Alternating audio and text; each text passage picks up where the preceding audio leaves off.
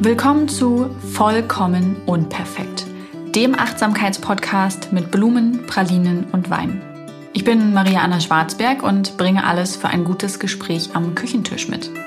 Mir und meinen Gästen stelle ich die Frage, was würdest du eigentlich über dein Leben erzählen wollen, wenn du mit 80 auf einer Parkbank sitzt und sich jemand mit dieser Frage an dich wendet? Bonjour, bonsoir, tataratata. Ähm, das ist seit langer Zeit mal wieder eine Podcast-Folge, bei der ich nicht nüchtern bin, sondern mit meinem Mann. Äh, wir haben Rotwein getrunken. Mir war heute danach äh, zum, zum Herbst einen schweren Rotwein zu trinken. Und ähm, außerdem habe ich die letzten vier Tage wenig Zeit mit ihm oder anderen Menschen unter zwei Jahren verbracht. Und deswegen hatte ich auch so dieses Gefühl, oh, ich möchte gern irgendwie so einen schönen Abend mit Gesprächen haben und ähm, um hier gleich mal dieses ideale Bild von Beziehungen rauszunehmen. Das war nicht von Anfang an the romantic shit, sondern das war echt erst auch so, oh nee, darüber will ich jetzt gerade nicht reden oder so. Ähm, aber es war insgesamt ein sehr schöner Abend. Also wir haben einen schönen und schweren Rotwein getrunken. Heute war es ein Dornfelder. Äh, und der hat mir sehr gut geschmeckt. Und wir hatten erst, wie gesagt, so ein, zwei andere Themen. Und dann haben wir gesagt, oh, lass uns doch mal wieder nach relativ langer Zeit äh, ein paar Fragen aus eine gute Frage beantworten. An dieser Stelle kann ich sagen, äh, keine Werbung, obwohl, ich glaube, es war ein PR-Sample. Egal, hätte ich mir auch selbst gekauft. Also keine bezahlte Werbung oder so. Ähm, von Ein guter Plan, die ja auch den, den Achtsamkeitsplaner machen, gibt es eine gute Frage. Äh, und zwar hat das äh, Lena Kuhlmann geschrieben. Lena hatte ich ja auch schon im Interview. Sie ist Psychotherapeutin und ein super Mensch. ähm, und sie hat für und mit ein guter Plan eben eine gute Frage geschrieben. Und da gibt es, boah, nagelt mich nicht drauf fest, ich habe gerade keinen Pressetext oder so hier. Auf jeden Fall gibt es darin sehr viele Fragen, 50, 100, sucht es euch aus, die äh, man sich vor allem selbst stellen kann. Das war, glaube ich, der eigentliche Ansatz dieses Buches. Man selbst stellt sich diese Fragen und erfährt Neues und Wissenswertes über sich und ist mehr im Kontakt mit sich und äh, ja, kann sich selber reflektieren. Und es ist ein wahnsinnig schönes Buch, weil es halt auch nicht nur solche Fragen sind, was hast du zum Mittag gegessen, sondern es gibt halt so unterschiedliche Themenbereiche. Ich glaube, irgendwie Beziehung, Gesundheit, Kreativität, Leben und ich glaube sogar irgendwas noch. Also ihr merkt, wahnsinnig fundiert hier. Ähm, Genau, und wir haben aber tatsächlich äh, das irgendwie gemeinsam gemacht von Anfang an und haben äh, uns gegenseitig diese Fragen gestellt. Also einer liest die immer vor und dann beantworten wir die beide. Äh, manchmal werden daraus wilde Diskussionen, manchmal heißt es auch, kann ich das für dich beantworten oder kann ich dich da einschätzen? Ähm, und wir merken immer wieder, wir machen das in total unregelmäßigen Abständen, aber wenn wir das machen, dass es extrem bereichernd ist. Also dass selbst wir nach irgendwie elf Jahren Beziehung, äh, zehn Jahren Ehe, da immer wieder Sachen für uns mitnehmen, Neues übereinander erfahren und Dinge aus einem anderen Blickpunkt äh, betrachten. Und ich glaube, dass wenn wir damit irgendwann durch sind, ja, und zwei Jahre warten würden und würden das nochmal machen, würden wir wieder neue Dinge über uns erfahren, weil wir uns ja auch weiterentwickeln und ja, das einfach ungemein spannende Fragen sind, die man sich so über das eigene Leben stellt und übereinander. Und deswegen mag ich das Buch sehr gern. Ähm, und deswegen machen wir das regelmäßig. Und heute Abend zu einem Glas Rotwein, um den Kreis zu schließen, haben wir uns auch wieder ein paar Fragen gestellt. Und eine Frage, ähm, ist mir dabei sehr im Gedächtnis geblieben und die möchte ich gerade mit euch teilen ähm, und auch so die Gedanken, die wir dazu hatten, ähm, ebenfalls. Und zwar war das die Frage, welche Gedanken hast du dir über deinen Tod gemacht? Ähm, und mein Mann konnte recht schnell sagen, dass er das äh, fürchtet und dass ihm das Angst macht. Und dann war so mein erster Impuls, ja, aber warum denn? Und dann sagte er, na ja, aber wenn du dir vorstellst, dass du dann so qualvoll irgendwie deinem Ende zugehst, dann war mein Einwand, ja, aber du weißt ja gar nicht, ob das qualvoll ist, vielleicht stirbst du auch einfach im Schlaf. Mm. Und dann meinte er so, ja, aber das ist dann ja irgendwie so ein Ende. Und dann habe ich gesagt, na, aber eigentlich ist es doch, so wie du es dir vorstellst, als würde man den Fernseher ausmachen. So, zipp, aus, dann kriegst du es ja auch nicht mehr mit. Und dann hat er gesagt, ja, aber das erschreckt mich am allermeisten daran, so dass das Leben so endlich ist.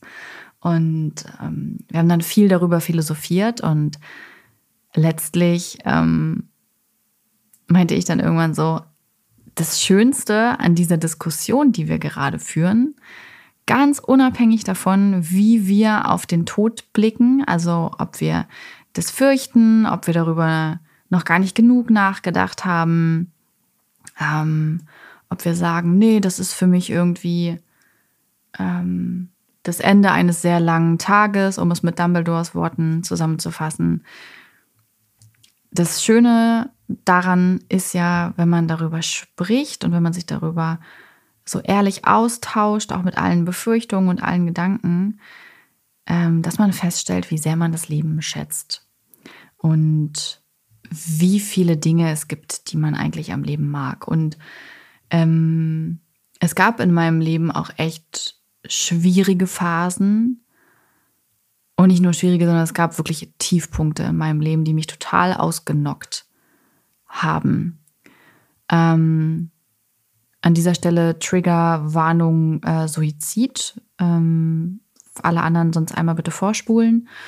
Ähm, und wann immer mir in meinem Leben die Frage gestellt worden ist, ob ich eine suizidale Absicht hätte, konnte ich sie ehrlich verneinen, weil, und das ist an dieser Stelle in keinster Weise eine Wertung, eine Verurteilung, eine Norm oder irgendetwas, an dem es sich zu orientieren gilt, sondern es ist nur etwas oder ein Punkt, in dem ich komplett für mich alleine spreche und stehe. Ich für mich konnte das immer verneinen, ähm, ganz gleich, wie schlecht es mir ging und wie schlecht die Phasen meines Lebens waren. Ähm, zwischen Januar und Juli 2021 ging es mir echt so schlecht wie schon lange nicht mehr. Also so rein äh, psychisch ist nicht so, als wäre meine Beziehung schlecht gewesen oder als wäre mein Leben schlecht gewesen, sondern mir ging es einfach nicht gut. Aber ganz gleich, ähm, wie schlecht es mir bisher ging, das habe ich auch vorhin gesagt, wenn beim Zugfahren die Sonne durch die Blätter scheint oder wenn ich mit den Füßen durch Herbstlaub gehe, mm, wenn ich sehe, wie Kinder begeistert sind, ähm, wenn es ein gutes Glas Rotwein gibt, wenn meine Oma Klopse macht, wenn ich mich einem Buch ganz und gar hingeben kann. Wenn ich richtig schnell Auto fahren kann mit lauter Musik. Wenn das Flugzeug abhebt. Mm. Wenn ich einer Idee verfalle. Wenn ich mir einen Tee zubereiten kann wenn mich eine Aussage inspiriert, wenn ich spazieren gehe, wenn ein Schmetterling um mich herumfliegt, wenn ich an einsamen Orten Vogelgesang höre. Das alles sind so klitzekleine Momente des Alltags und ich für mich habe entschieden, solange ich solche oder ähnliche Momente in meinem Leben habe und finde, ist das Leben lebenswert. Und egal wie schlimm und grausam die Tage und Nächte waren, egal wie verletzt ich war, egal wie, ja, wie haltlos alles schien und wie ausweglos, solange es solche Momente gab, in denen das Sonnenlicht sich irgendwie so durch den Vorhängen ähm, durchgezwängt hat oder in denen eine Mitbewohnerin über den Flur getapst ist oder weiß ich nicht. Der Hund gesagt hat, er will raus. ähm, waren das Momente, in denen ich am Leben hing und Freude am Leben empfunden habe. Und dafür bin ich sehr dankbar. Mm. Und wenn es um den Tod geht und um Gedanken um den eigenen Tod, dann bin ich mir da irgendwie gar nicht so sicher. Also ich weiß, in unserer Kultur ist der Tod etwas, womit wir uns meistens erst auseinandersetzen, wenn wir jemanden Nahestehendes verloren haben. Mm. Und dann ist es meistens überraschend und erschütternd und schmerzvoll und genau damit verbinden wir den Tod. Aber es gibt ja auch durchaus viele Kulturen, die den Tod anders betrachten, anders zelebrieren. Ähm, wenn wir jetzt mal nach Mexiko gucken, wo wir nicht in Schwarz äh, auf Friedhöfen stehen, sondern in weißen Verkleidungen und Maskierungen ähm, die Toten feiern, ja, ähm, dann ja, also wenn man da einfach so ein bisschen weiter schaut, wird einem irgendwie klar, es gibt ganz viele Ansichten oder ganz viele Meinungen, ganz viele Bilder von Tod. Äh, und ich glaube, das ist auch ganz gut so. Und es ist halt einfach was, was historisch geprägt worden ist auch. Und ähm, ich würde mir fast wünschen, dass wir offener damit umgehen. Ich fand das zum Beispiel sehr bereichernd, als ähm, in der letzten Folge war Josephine Teske, also Fine von Seligkeitsdinge zu Gast. Und ähm, oh, ich glaube, wir haben im Podcast drüber gesprochen. Vielleicht habe ich es auch nur bei Instagram gesehen. Auf jeden Fall ähm, sie ist ja Pastorin und ihre Kinder sind Pastorinnenkinder und das bedeutet eben auch, dass sie Beerdigungen miterleben, beziehungsweise die Vorbereitungen dafür.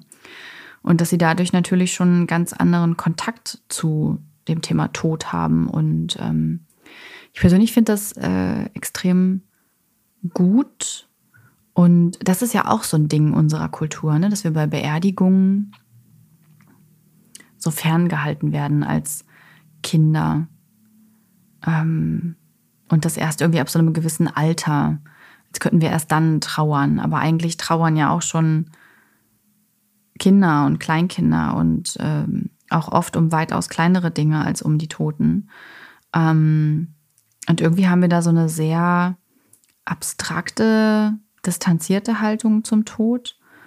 Ähm, und ich bin mir ganz oft gar nicht so sicher, ob das so gut ist. Und ich habe als wir uns gegenseitig diese, diese Frage gestellt haben, habe ich auch erst, bin ich auch erst so in so Mann und so abstrakte Dinge verfallen, eben, ne, ja, wie ist es kulturell? Und, und dann habe ich halt überlegt, hm, also wenn ich mir vorstelle, das ist so, wie mein Mann das sagt, und dann ist es einfach vorbei, dann denke ich halt so, ja, aber dann ist es ja auch irgendwie vorbei, ne? Dann knips aus, Ende Gelände.